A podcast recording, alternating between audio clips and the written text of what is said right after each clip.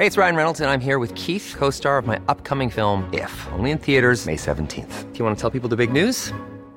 All right, I'll do. Sign up now and you'll get unlimited for $15 a month in six months of Paramount Plus Essential Plan on us. Mintmobile.com slash switch. Upfront payment of $45 equivalent to $15 per month. Unlimited over 40 gigabytes per month. Face lower speeds. Videos at 480p. Active Mint customers by 531.24 get six months of Paramount Plus Essential Plan. Auto renews after six months. Offer ends May 31st, 2024. Separate Paramount Plus registration required. Terms and conditions apply if rated PG. In einem Wald wird die Leiche einer Frau gefunden. Der Täter steht ganz in der Nähe. Dann ist er verschwunden. Die Suche nach der Identität von Täter und Opfer hält ein ganzes Jahr lang Österreich in Atem.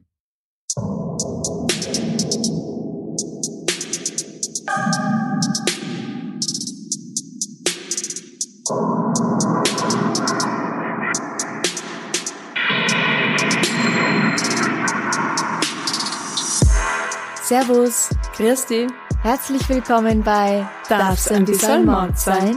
Dein Podcast zum Thema wahre Verbrechen. Mein Name ist Franziska Singer. und ich bin Amrei Baumgartel.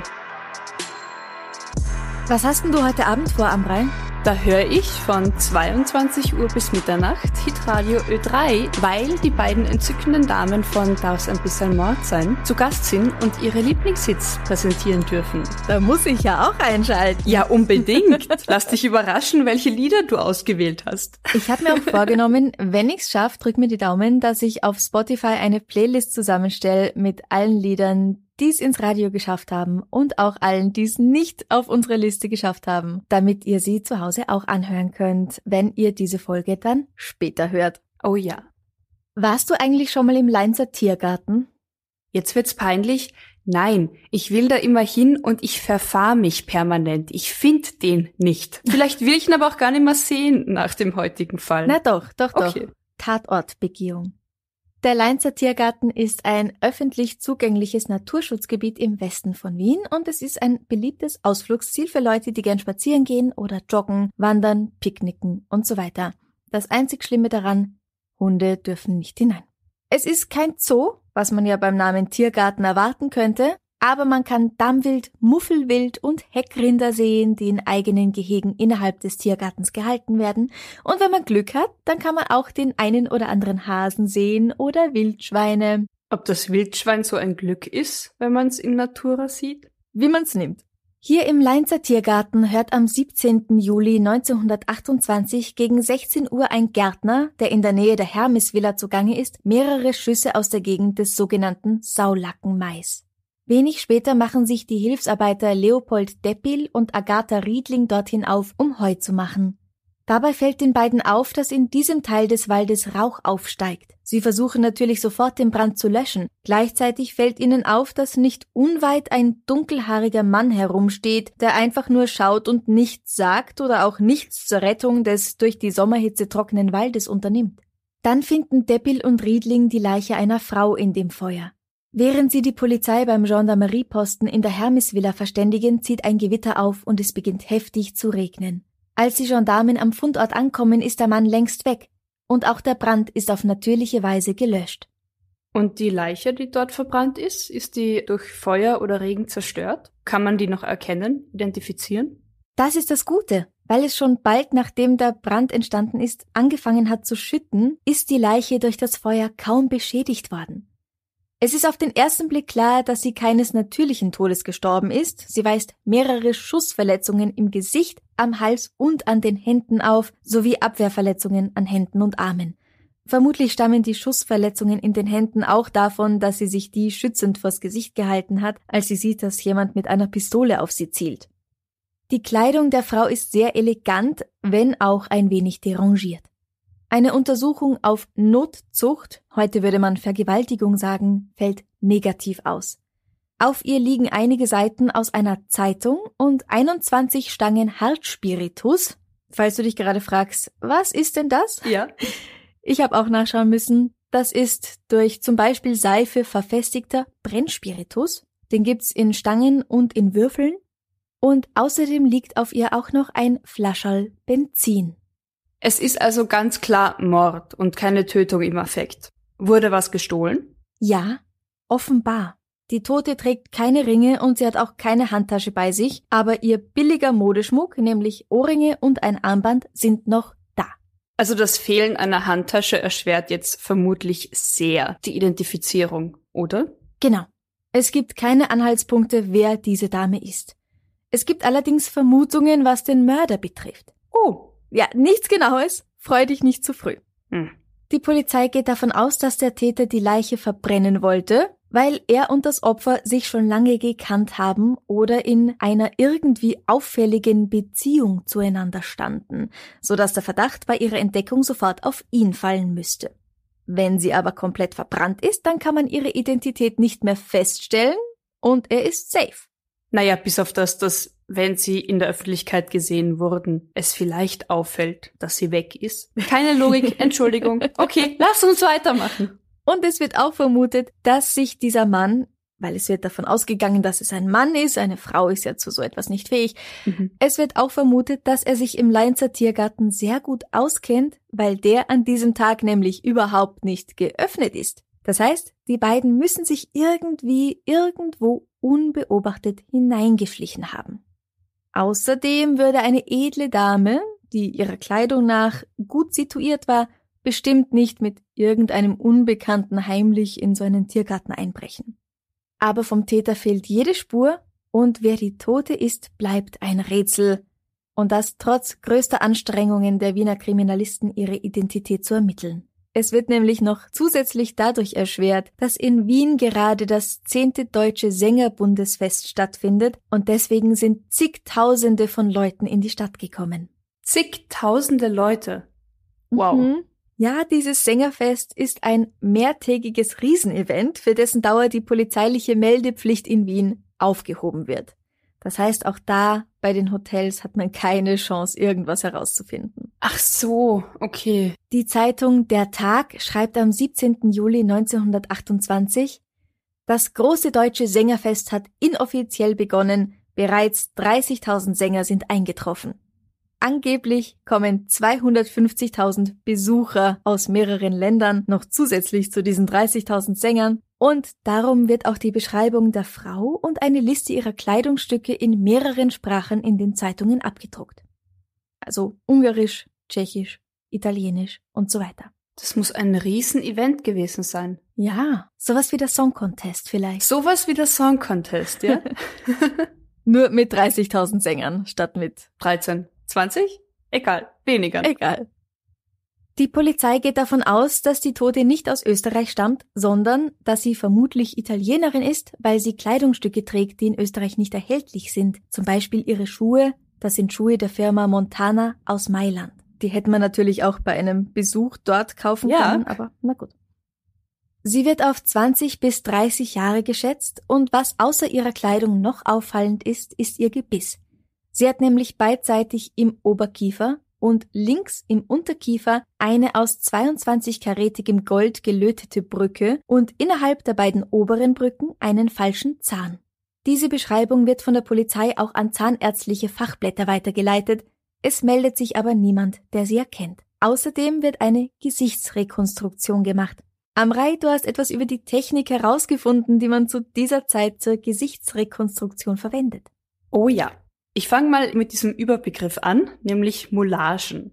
Moulagen sind dreidimensionale, lebensechte Nachformungen von Körperteilen und die wurden früher in der Medizin, also bevor es noch sowas Neumodisches wie Fotografie zur Abbildung gab, zur naturgetreuen Nachbildung von Krankheitsbildern oder auch zu Lehrzwecken angefertigt. Und dazu wurden Abdrücke von einzelnen Körperteilen genommen, zum Beispiel mit Gips, und diese Abdrücke wurden dann mit Wachs oder einem Wachs-Harz-Gemisch ausgegossen. Später dann, also wenn der Abdruck trocken war, wurde dieser dann direkt beim Patienten bemalt. Also sozusagen die sichtbaren Symptome des Leidens wurden einfach abgemalt.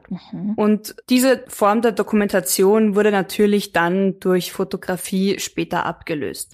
Aber damals so für Patientenakten, ich finde das wahnsinnig spannend, wurden wirklich Plastiken angefertigt, die dann abgemalt wurden.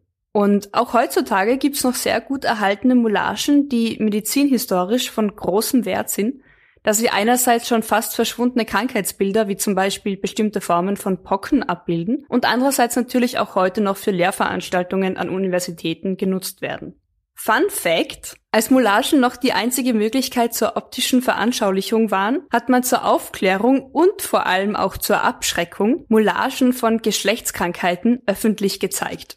Mm, okay, naja gut. Man hängt sich's ja immerhin nicht über den Esstisch. Genau. Und ein Wiener Arzt, nämlich Alfons Poller, beschäftigte sich schon zu Studienzeiten mit Moulagen und wurde bald ein Fachmann auf diesem Gebiet und ein sogenannter Gesichtsforscher. Ein Gesichtsforscher. Ein Gesichtsforscher, es wird spannend. 1924 entwickelte er im Auftrag der Wiener Polizei eine spezielle Abformungsmethode, die viel genauer und detaillierter funktionierte als die, die bereits bekannt waren. Weil bis zu Pollers Erfindung konnte man durchaus Abdrücke von Gesichtern nehmen. Allerdings kam es nicht selten vor, dass dann die Abformmasse zerbröselte oder so bröcklich war, dass man feine Linien wie Haare oder andere Gesichtsmerkmale später einfach nicht mehr erkennen konnte. Also entstanden fehlerhafte und unvollständige Abbilder. Nicht gerade hilfreich, wenn man irgendwie Menschen detailliert darstellen will. Dr. Alfons Poller entwickelte Negocol als Abformmasse und Negocol ließ sich auf Körpertemperatur erwärmt leicht dem Gesicht anpassen und sich dann auch wieder mühelos, ich zitiere, wie ein Handschuh davon entfernen, ohne dass signifikante Merkmale verloren gingen. Die Masse, aus der dann das Abbild gegossen wurde, war Hominid. Hominid war in der Abbildung so genau, dass angeblich sogar jede Falte und jedes Härchen sichtbar wurden. Mit dieser Pollerschen Abformungsmethode forschen Kriminologen in den 20er und 30er Jahren nach wiederkehrenden anatomischen Merkmalen Krimineller. Man wollte also herausfinden, ob es anatomische Anzeichen für Verbrechen gab, zum Beispiel eine gewisse Handgröße, Kopfform oder ähnliches. Ich meine, heute wissen wir natürlich, dass es das nicht gibt. Ja, ja, das erinnert mich an eine unserer ersten Folgen über den Josef Haydn. Da war die Phrenologie ja auch noch etwas ganz Großes, also die Seelenlehre, dass mhm. man an der Form des Schädels, an der Form deines Gesichtes erkennen kann, wie du drauf bist. Ob du ein Verbrecher bist oder Top Genie. ob du ein guter Mensch ja, ja, bist. Genau, genau. Mhm. Ja, also die Phrenologie und all diese Lehren haben sich ja nicht sehr lang gehalten. Ja, ja, heutzutage sind sie widerlegt. Das Pollersche Verfahren wird, was ich recherchieren konnte, heute noch angewendet. Mediziner klärt uns auf, ich finde es wahnsinnig spannend. Na gut, also die Abbildung, ne? Genau, es gibt auf jeden Fall ein Buch, das nach wie vor, ich glaube, vergriffen ist von ihm, aber sehr gefragt auf diesem Gebiet. Mhm. Und eben nicht nur in der Medizin, sondern auch von Anthropologen, Kriminalisten, Präparatoren und auch Künstlern oder einfach Amateuren wird dieses Verfahren angewendet. Mhm. Du kennst vielleicht diese Deko-Idee, ich krieg das immer als Werbung eingespielt, dass man so seine eigene Hand in Gips gießt und dann diesen Abguss als Schmuckständer verwenden kann. Ich weiß, dass man da auch zum Beispiel einen Penis gießen kann. Kann man Also auch, ja. kann. Genau, genau. Also all das irgendwie. Ja. Und wenn man da die Bilder so sieht, da ist ja wirklich, ich bleibe jetzt bei der Hand bei meinem Beispiel, jede Linie zu sehen. Macht man das heute auch noch mit Negocol? Genau, hier wird heutzutage auch noch mit Negocol oder Silikon gearbeitet und anschließend dann mit Hominid oder Celerit, Ceberit, das ist das gleiche, ausgearbeitet. Mhm. Wieder was gelernt, gell? Wieder was gelernt. So toll diese Methode an und für sich auch ist, es wird sich später herausstellen, dass die kunstvolle Rekonstruktion, die in diesem Fall der Leiche aus dem Leinzer Tiergarten gemacht wird, nicht besonders gut geglückt ist. Deswegen erkennt die Tote niemand. Und auch sonst lässt die Polizei in diesem Fall leider zu wünschen übrig. Du erinnerst dich, dass ich gesagt habe, dass sie sie auf 20 bis 30 Jahre schätzen? Mitte 20? Genau, ja. Sie ist 44. Oh, Und dass doch noch herauskommt, wer sie ist, ist einem absoluten Zufall zu verdanken. Ein Hofrat der Wiener Polizei hat nämlich gut ein Jahr nachdem die Leiche im Leinzer Tiergarten gefunden wird, starke Zahnschmerzen und besucht seinen Zahnarzt. Dabei kommen die beiden ins Plaudern und sie kommen auf die Unbekannte und ihr bemerkenswertes Gebiss zu sprechen. Der Zahnarzt Dr. Reisberg sagt, ja, er hat genau so eine Arbeit selbst einmal vorgenommen, aber die Frau war halt um einiges älter als die Gesuchte. Und weil es außerdem geheißen hat, dass sie aus dem Ausland stammen muss, hat er sich nicht bei der Polizei gemeldet. Schließlich wollte er sich weder blamieren noch Unbeteiligte in diese Affäre verwickeln. Die beiden beschließen, dass es fast ein Jahr nach dem Fund nicht schaden kann, wenn er sich den Abdruck des Gebisses bei der Polizei einmal anschaut und danach ist er sich sicher, dass das wirklich seine Arbeit gewesen sein muss. Und tatsächlich kann sie nun von mehreren Personen anhand einer Fotografie der Leiche identifiziert werden, nachdem man also weiß, nach wem man fragen muss. Das heißt, der Zahnarzt hätte also schon im Sommer 1929 helfen können, diesen Fall aufzuklären. Aber weil die Polizei falsche Einschätzungen und dadurch halt auch Einschränkungen vorgenommen hat, ist das einfach nicht passiert. Ja, so schaut's aus. Hm. 44 Jahre, da hat sich der Gerichtsmediziner vermutlich ganz was anderes vorgestellt. Falten, Runzeln, graue Haare, Verfallserscheinungen, aber die Tote war fesch und erschien relativ jugendlich und da hat er auch keinen großen Spielraum gelassen. Eine Frechheit eigentlich. Ja, schon. Dank der Zahnschmerzen des Hofrats wissen wir also nun, wie die Tote heißt. Sie ist Katharina Fellner. Katharina Fellner, geborene Schäftner oder Schäfter, je nachdem welcher Zeitung man glaubt, wird am 7. Februar 1885 in Schleinbach im Bezirk Mistelbach in Niederösterreich geboren. Ihr Vater ist unbekannt, also uns zumindest, ihre Mutter wird das schon gewusst haben. Sie ist Magd in Rotneusiedl, das ist damals ein Vorort von Wien, heute ist es ein Teil von Wien am Rande des 10. Bezirks wenn Leute aus Österreich diese Inzersdorfer Dosensuppen kennen. ja. Dort ist Rotneusiedl. Ah. Sie kann das Kind nicht behalten und muss es gleich nach der Geburt zu einer Kostfrau in die Steiermark geben. Mit zehn Jahren kann Katharina zu ihrer Mutter zurückkehren, die hat nun geheiratet. Als sie ungefähr 20 Jahre alt ist, stirbt ihr Stiefvater und bald darauf auch ihre Mutter. Katharina nimmt eine Arbeit als Kellnerin und später als Sitzkassiererin in einem Wiener Kaffeehaus an, im Fin de Siècle in der Hebragasse, Ecke Kinderspitalgasse im neunten Bezirk. Später wechselt das Café den Namen und heißt Steiner. Heute gibt es dort laut Google Maps kein Kaffeehaus mehr. Und nein, ich hatte leider nicht die Zeit hinzugehen und nachzuschauen. Und selbst wenn hätte es grad eh zu. 1915 lernt Katharina den Direktor der Banca Commerciale Triestina kennen und die beiden beginnen ein Verhältnis, das bis 1926 dauert. Der Mann heißt Wilhelm Weil und in dieser Zeit gibt er ihr immer wieder Geld und teure Geschenke wie Schmuck und feine Pelzmäntel.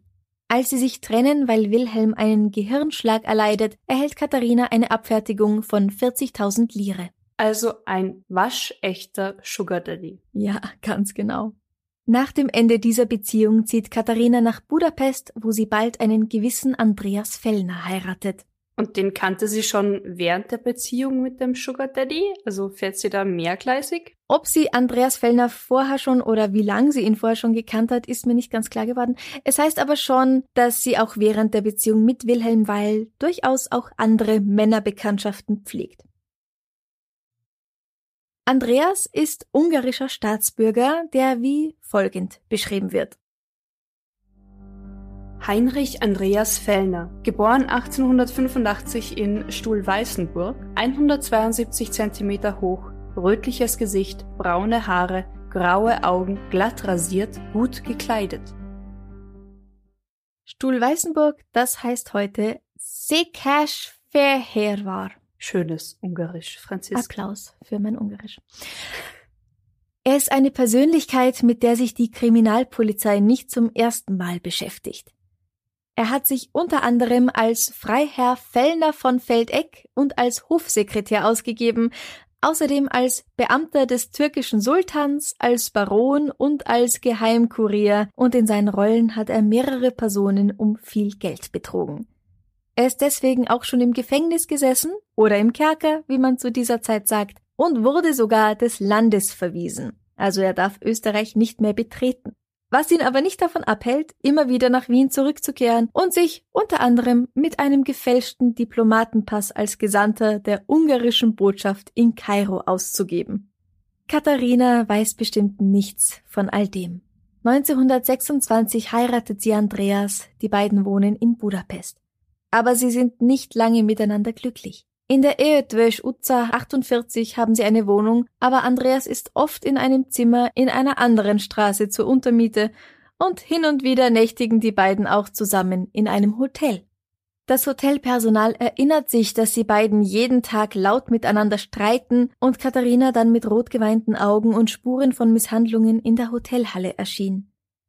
Dann stellt sich heraus, dass Katharina mit einem Anwalt sogar schon über die Möglichkeit einer Scheidung gesprochen hat, und das, obwohl sie in ihren Mann sterblich verliebt ist. Sterblich? Ja, so steht das da. Offenbar war das damals die Redewendung, heute würde man sagen unsterblich. Ich würde sterben für jemanden wahrscheinlich. Genau. So. Oder? Ja. ja, mhm. ja. Sie sagt ihrem Anwalt, ihr Mann habe ihr 15.000 Schilling herausgelockt, um einen italienischen Hotelkurier zu schreiben, also einen Reiseführer, aber er habe das Geld einfach an den Stränden Italiens verprasst und sogar noch bei den dortigen Hoteliers Schulden gemacht. Etwa fünf Monate nach dem Tod seiner Frau wird Andreas Fellner von seiner Näherin in Budapest mit einer Fashion-Blondine an seiner Seite gesehen. Den Hotelführer schreibt er schließlich doch noch, das heißt, dass er irgendwann das Geld dafür aufgetrieben hat, um ihn fertigzustellen. Wo seine Frau ist, das wisse er nicht. Wahrscheinlich treibt sie sich selbst in einem italienischen Seebad herum und führt dort ein mondänes Leben mit reichen Männern, meint er. Okay, das klingt entweder nach einer wahnsinnig modernen, offenen Ehe oder nach einem Hauptverdächtigen bei einem Mordfall. So sieht das auch die Polizei, also nicht das erste, sondern das zweite. Dann stellt sich allerdings heraus, dass Andreas Fellner am Tag ihres Todes, am 17. Juli 1928, mit seiner Freundin gerade von Grado nach Venedig fährt und dabei einen Autounfall baut. Es ist also ausgeschlossen, dass er sich am selben Tag auch in Wien befunden hat. Und das heißt, er kann seine Ex nicht ermordet haben. Aber immerhin. Jetzt, wo man weiß, wer die Tote ist, können endlich ordentliche Nachforschungen angestellt werden. Nach ihrer Trennung von Andreas lebt Katharina in Venedig und San Remo, wo sie fast ihr gesamtes Vermögen am Spieltisch verliert. Am 10. Juli 1928 kommt sie in Triest an und steigt im Hotel Zentral ab. Sie bleibt sechs Tage hier. Vor ihrer Abreise lässt sie sich von einem Stubenmädel beim Packen helfen und erzählt dabei, dass sie zwar kein Bargeld mehr habe, aber Schmuck und Pelze im Wert von über 90.000 Lire. Alles, was von Wert ist, trage sie am Körper. Die Zeitung Der Tag weiß zu berichten, dass sie bei ihrer Abreise folgenden Schmuck getragen habe. Ein Collier aus 60 echten Perlen, einen Armreif mit Brillanten, Außerdem hatte sie einige unerhört schöne und wertvolle Brillantringe und Ohrgehänge. Allein den Schmuck, den sie bei ihrer Abreise am Körper trug, beziffert man mit ungefähr 40.000 Schilling. Der Hotelier hat bei ihr drei wertvolle Pelze gesehen. Einen Hermelin, den er auf 20.000 Schilling schätzt, einen Nerz und einen Astrachan. Außerdem hatte, wie das Hotelpersonal angibt, Frau Fellner ungefähr 40.000 Schilling Bargeld bei sich. Bargeld. Ja, da sieht man mal wieder, wie die Berichterstattung da auseinandergeht. Freiheit und Kronenzeitung schreiben, dass sie kein Bargeld mehr besitzt. Der Tag ist anderer Meinung. Feststehen dürfte allerdings, dass Katharina Fellner am 16. Juli um 20.30 Uhr in den Zug nach Wien steigt. Jetzt ist erstmal wieder Stillstand. Aber es gibt da eine Bemerkung von Andreas, die die Beamten weiterverfolgen können. Der erinnert sich während seiner Vernehmung nämlich, dass seine Frau ihm einmal erzählt habe, dass sie von einem Schreibwarenagenten namens Bauer um viel Geld gebracht worden sei. Okay, aber ich meine Bauer. Also mit diesem Nachnamen gibt's bestimmt Hunderte in Wien, oder? Mhm. Also auch wenn nicht alle davon mit Papier und Füllfedern handeln, aber ziemlich sicher mehr als ein, zwei, drei. Das ist natürlich richtig. Aber die Polizei, nicht ganz deppert, fragt bei ihrem anderen Ex, dem Wilhelm Weil, nach, ob bei ihm bei dem Namen Bauer etwas klingelt. Und der sagt, ja, da war ein Gustl. Jetzt haben sie also den Namen Gustav Bauer und mit dem lässt sich schon mehr anfangen. Gustav Bauer hat natürlich von den neuen Ermittlungen in dem Fall in der Zeitung gelesen und still und heimlich Wien verlassen, noch bevor die Polizei bei ihm vor der Tür steht.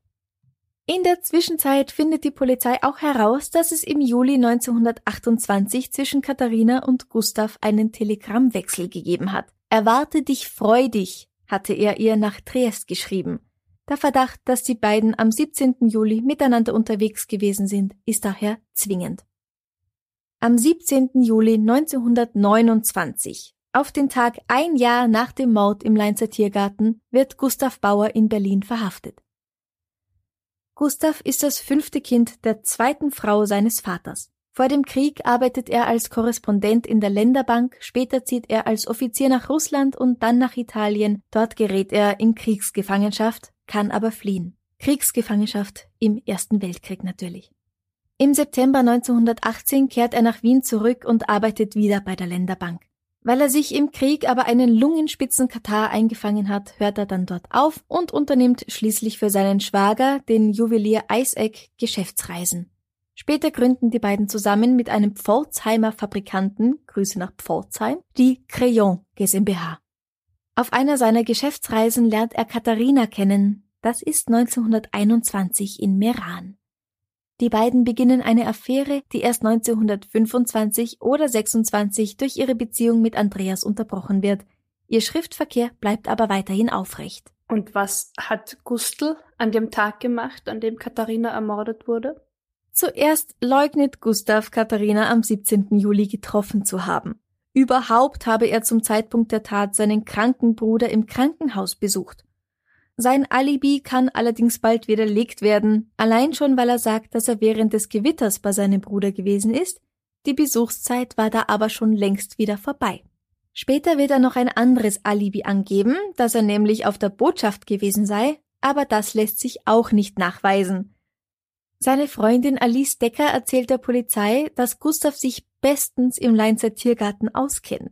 Wenige Wochen vor dem Mord wollten die beiden miteinander darin spazieren gehen, hätten aber das St. Veiter-Tor verschlossen vorgefunden.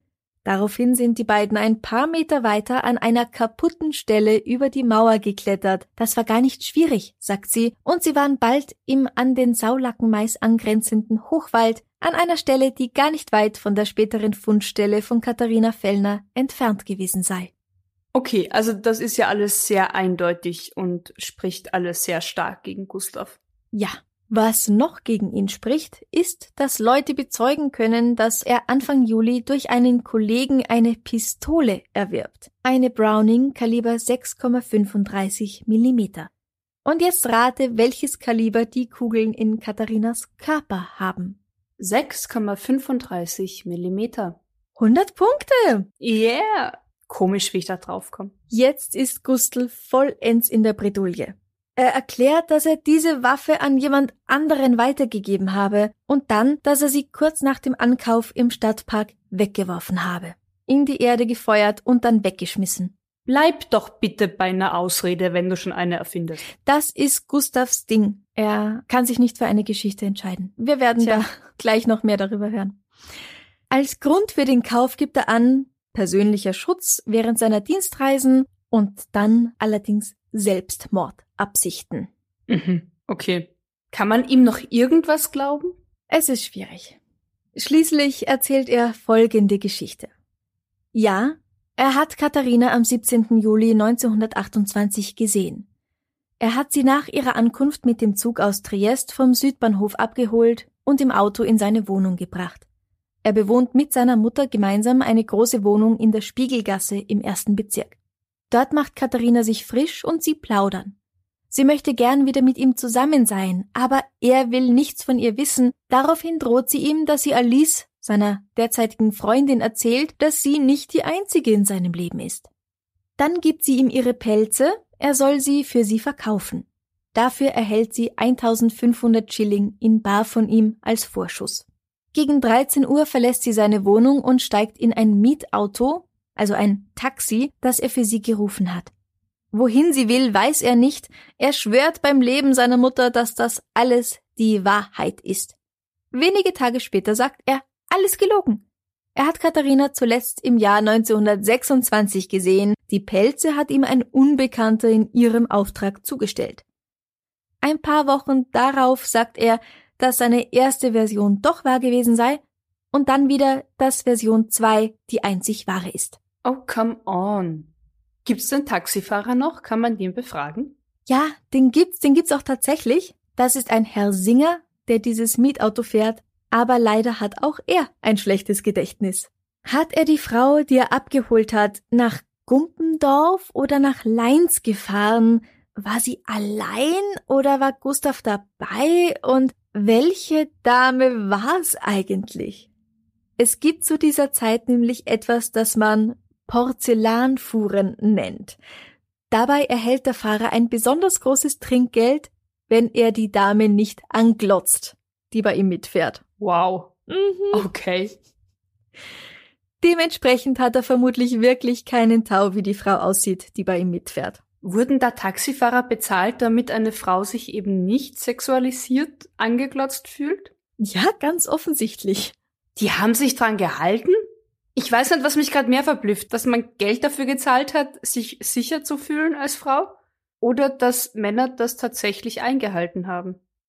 Naja, für genug Geld glotzt man halt nicht. Ja. Ist ein ganz guter Deal, glaube ich. Nein, auch ohne Geld glotzt man nicht. Ja, natürlich, aber Fortschritt, nicht Rückschritt, Franziska, Fortschritt. letztendlich stellt sich mit relativ großer Sicherheit heraus, dass er am 17. Juli beide, also eine Frau und Gustav Bauer nach Leins gebracht und dort gewartet hat, bis sie zurückkommen. Der Mann ist allein zurückgekommen, vom Gewitterregen ganz durchnässt. Mhm. Und die anderen Sachen, die auf Katharina gefunden wurden, also Spiritus und das Benzin, kann man das noch irgendwie zuordnen? Was das Benzinfläschchen anbelangt, sind sich seine Köchin und seine Putzfrau sicher, dass sie es wiedererkennen. Ein Irrtum sei ausgeschlossen und außerdem haben sie es seit Mitte Juli 1928 nicht mehr gesehen. Zum Hartspiritus oder Trockenspiritus. Hier stellt sich die Polizei die Frage, ob es möglich ist, dass Gustav so etwas überhaupt besessen oder dass er es überhaupt gekannt hat. 1928 ist so ein Hartspiritus nämlich noch nicht besonders üblich in Österreich.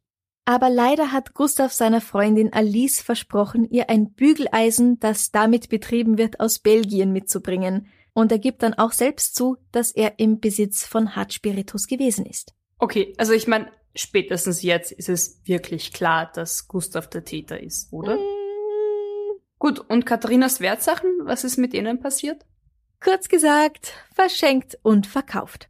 Ab Mitte 1928 verkauft Gustav immer wieder Bruchgold und Alice erhält ganz exquisite Geschenke, darunter eine brillanten geschmückte Armbanduhr mit blauem Stein an einem Band aus Weißgold, eine kleine Emailstanduhr und zarte, geschnitzte Korallenohrringe. Einem Pelzhändler überlässt er Katharinas Pelze in Kommission, der auch tatsächlich ein paar der edlen Teile weiterverkauft. Andere Stücke verwendet er, um damit seine Schulden zu begleichen, oder er versucht es zumindest, und Alice fährt auch mit ein paar Pelzen nach Paris und versucht, die dort zu verkaufen. Und bevor du denkst, dass Gustav nur eine Freundin hat und eventuell noch was mit Katharina am Laufen, nein. Er hat außerdem noch etwas mit der Kellnerin Agathe Meyer aus Innsbruck am Laufen. Und die will er unbedingt heiraten. Hm. Er schreibt ihr Briefe, in denen steht so etwas wie Wenn du mich nicht heiratest, dann bring ich mich um. Wow. Ja, ganz, ganz furchtbar. Aber er will sie nicht heiraten, weil er sie so sehr liebt, sondern wegen ihrem Geld, versteht sich. Agathe besitzt 30.000 Schilling, die er hofft, durch sein Eheversprechen in die Hand zu bekommen. Da ist ihm dann auch ihr Kind wurscht. Das heißt, Katharina wurde nur wegen ihrem Geld umgebracht? Nicht ganz. Er behauptet, dass sie eine außerordentlich reizbare, unerbittlich rachsüchtige und zur Hysterie neigende Frauensperson gewesen sei, die ihn für sich allein haben wollte. Auch das ist kein Grund. Na, für ihn schon. Ja. Sie wollte seine Beziehung mit Alice aufdecken und dadurch einen gesellschaftlichen Skandal hervorrufen, sagt er. Deshalb hätte er sich mit Selbstmordgedanken getragen. Der Gerichtspsychiater befindet Gustav nicht nur für geistig gesund, sondern außerdem für hochintelligent mit einem hervorragend entwickelten Gedächtnis. Das Gutachten schließt eine geistige Erkrankung zum Tatzeitpunkt aus. Am 7. Oktober 1930 beginnt der Prozess. Der Fall erweckt großes Interesse bei Journalisten und dem ganz normalen Volk. Die Eintrittskarten sind schon lang vor Beginn der Verhandlungen ausverkauft, trotzdem stehen hunderte Menschen vor dem Tor des Landesgerichts Schlange, um einen Blick auf den Schuldigen zu erhaschen. Gustav Bauer wird folgendermaßen beschrieben.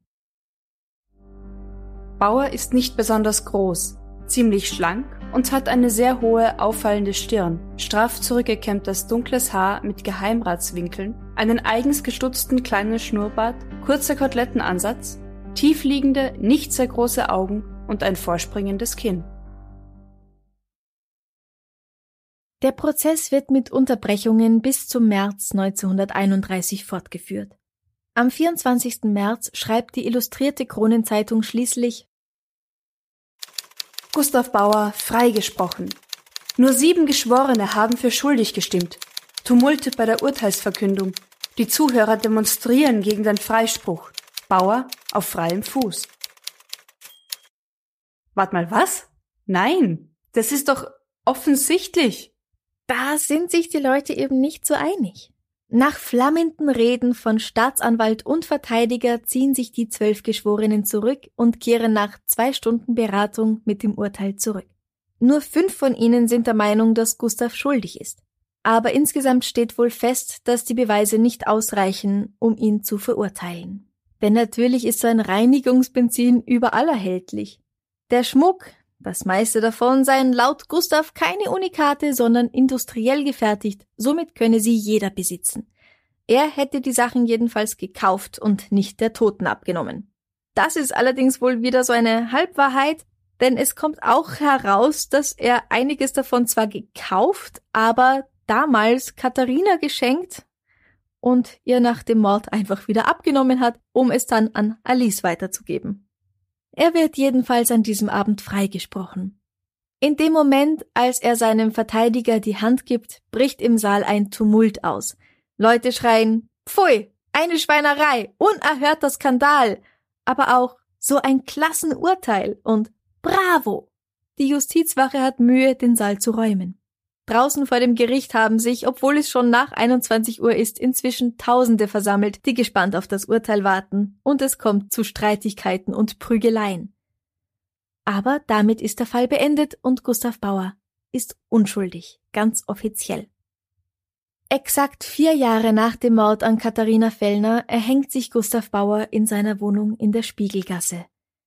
Er hinterlässt einen Abschiedsbrief, in dem er schreibt, dass er unschuldig ist aber trotz seines Freispruchs hält ihn ganz Wien für schuldig. Er sei gesellschaftlich ruiniert und er könne so nicht mehr weiterleben. Es ist wirklich ein Wahnsinn, was die Zeitungen damals abgedruckt haben. Wer Lust hat, Amrei, falls du magst, du kannst die kompletten Reden von Staatsanwalt und Verteidigung nachlesen in der Kronenzeitung. Uh. Das geht über mehrere Seiten hinweg. Okay, damals gab's halt noch kein Fernsehen. Aber der Fall scheint schnell wieder vergessen, weil über Gustavs Tod findet sich dann absolut gar nichts. Ich habe davon nur in einem Artikel gelesen, der dieses Wissen wiederum aus einem Buch haben will, das nicht mehr erhältlich ist. Vielleicht stimmt's gar nicht, dass er sich selbst umgebracht hat. Am Jahrestag ihres Todes oder generell. Aber wir wissen auch nicht, was er dann sonst noch gemacht hätte. Nein, es ist einfach nichts mehr über ihn bekannt. Nach Ende. Ist Ende. Ja. Mhm auch wenn er für nicht schuldig befunden wurde. Ich glaube, es spricht nicht wirklich viel für ihn.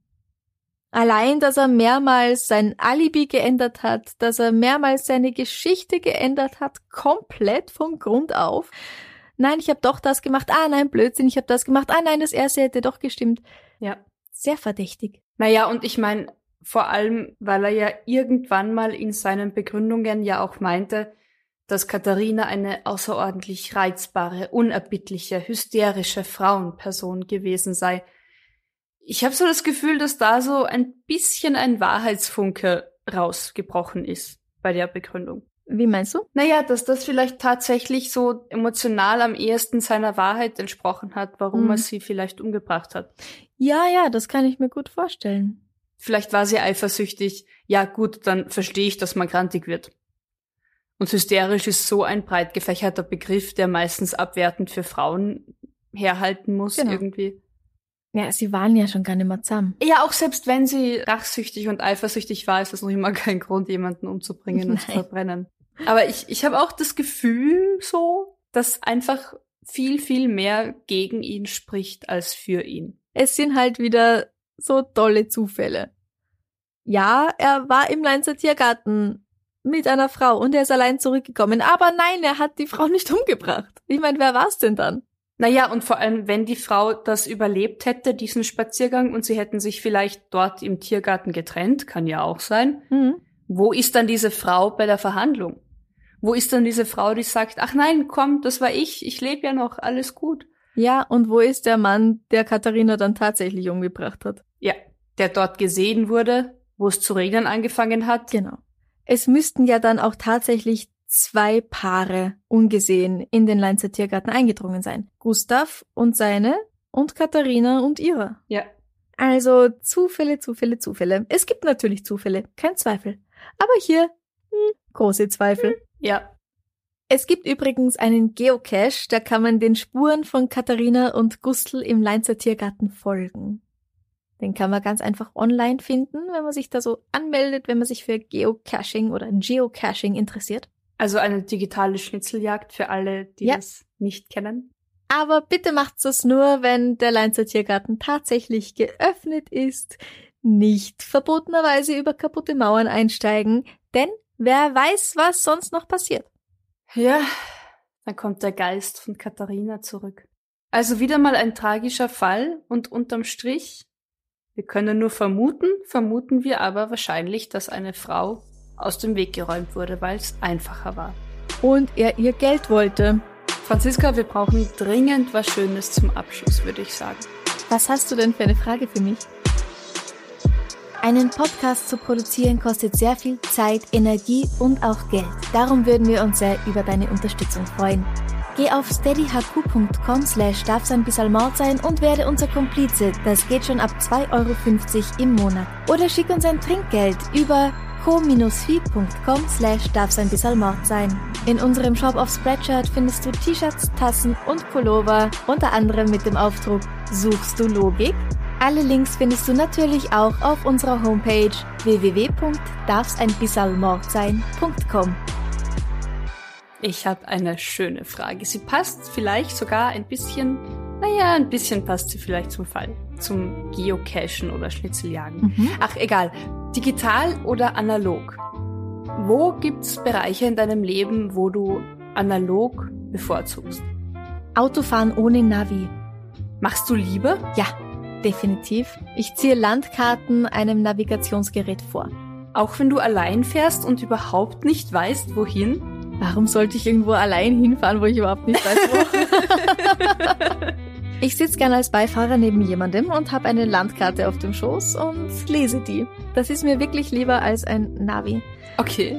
Wo ist es mir noch lieber? Schallplatten sind wirklich schön. Die klingen ganz Mhm. anders. Aber natürlich höre ich Mhm. trotzdem meistens Radio. Ist das digital? Ist das analog? Ist das irgendwas dazwischen?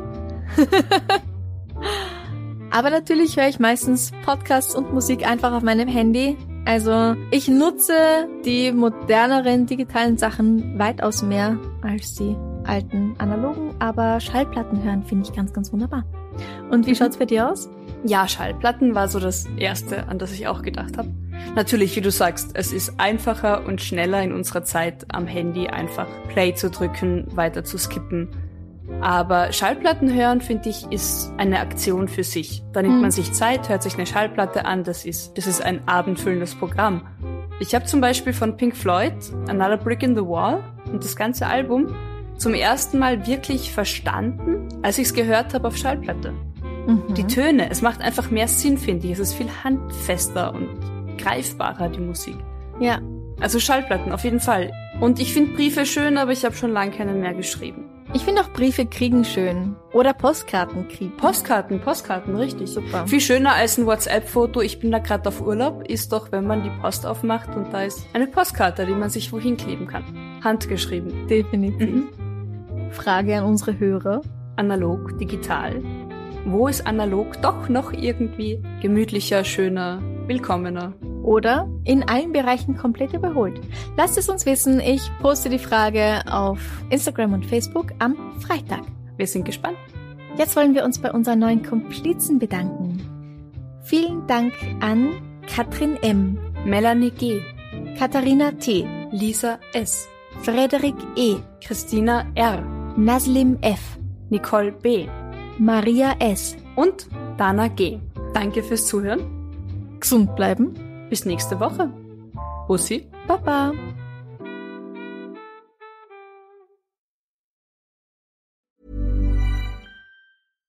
Hi, I'm Daniel, founder of Pretty Litter. Cats and cat owners deserve better than any old fashioned litter. That's why I teamed up with scientists and veterinarians to create Pretty Litter. Its innovative crystal formula has superior odor control and weighs up to 80% less than clay litter.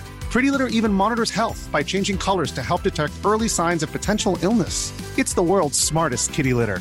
Go to prettylitter.com and use code ACAST for 20% off your first order and a free cat toy. Terms and conditions apply. See site for details. Liebe findet den unterschiedlichsten Ausdruck quer durch die Geschichte. Doch ist es wirklich immer Liebe? Lasst uns über Sex sprechen, von skandalösen Stories aus der Antike über die Geschichte von Fetischen bis hin zu den unanständigen Geheimnissen berühmter Personen. Bei Liebesgeschichte gehen wir der Entwicklung der menschlichen Sexualität auf den Grund. Unterhaltsam, lehrreich und im besten Sinne des Wortes tabulos stellt Franziska Singer, das bin ich, jede Woche die Frage, wer, wann, mit wem und wie. Wer Liebesgeschichte überall, wo es Podcasts gibt.